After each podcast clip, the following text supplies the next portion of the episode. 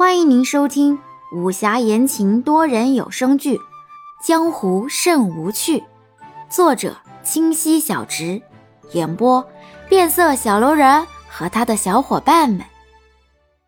第七十五集，杨焕一通解释，众人更是好奇了。后厨的人出来了好几次，都被一人训斥回去，只瞅着那上空带血滴的剑。那树枝将剑围在中间，转了数圈，这才停下。而后一支当先，射向一处房顶，站立后倒下。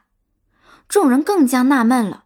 一人刚要发问，却见一圈的树枝井然有序的依次排队射出，有落到前头客栈屋顶、水缸处、井边、树边，甚至还有落到众人下脚处，惊了广心兰一跳。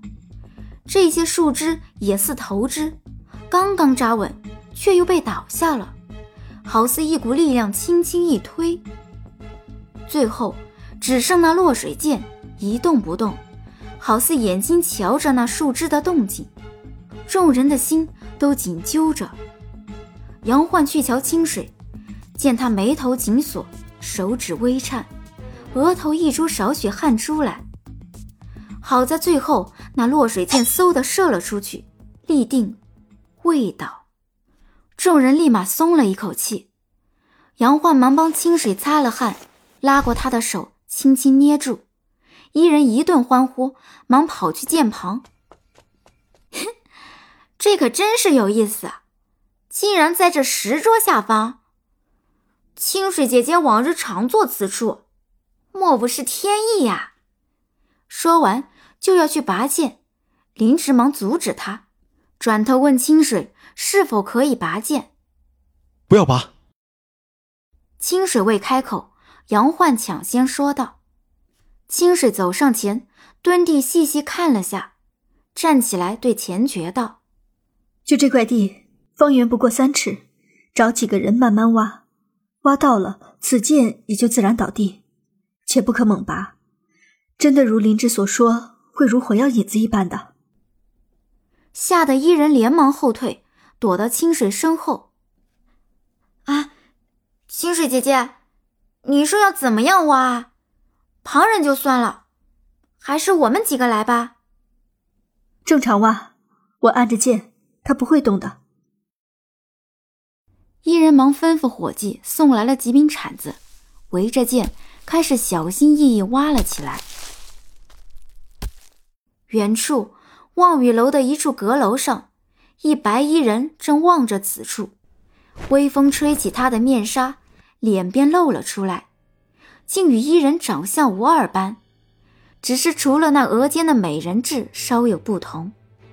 他望着眼前这景象，微微翘起嘴角，仿佛那孩童玩耍般有趣。片刻，他转身对阁楼内说道：“宋之。”你可觉得他们能找到东西？你让你这些手下都撤了，我再告诉你。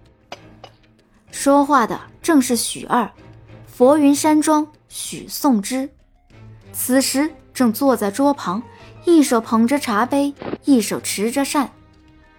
他四周阁楼的各个角落均站满了白衣人，清一色的姑娘，个个手持长剑，纹丝不动。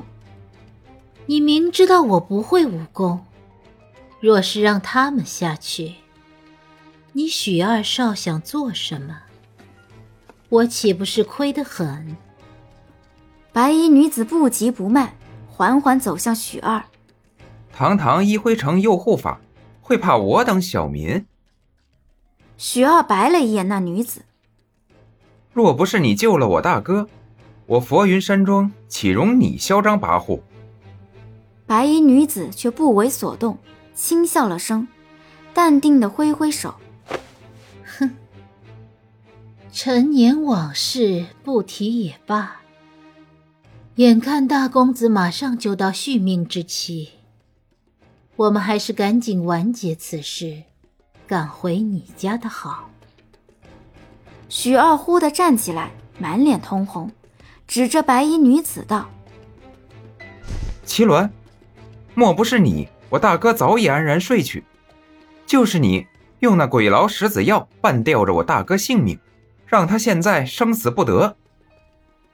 齐鸾终于不笑了，冷声道：“你也莫在这阴阳怪气。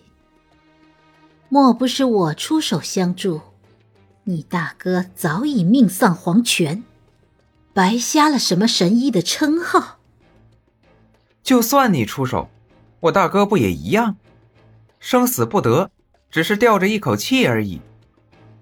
你与齐渊辛苦了如此之久。”可能吊他一口气？你们俩都束手无策的事情，本护法帮了你一程，你还有什么不乐意？空气突然宁静，许二那紧握着的拳头又悄然松开，抬头望着齐鸾。齐伦，你说我哥还有多少时日？怎么，你是想他死？还是活，但无论生死，你们佛云山庄可都别忘了当初答应我的事情。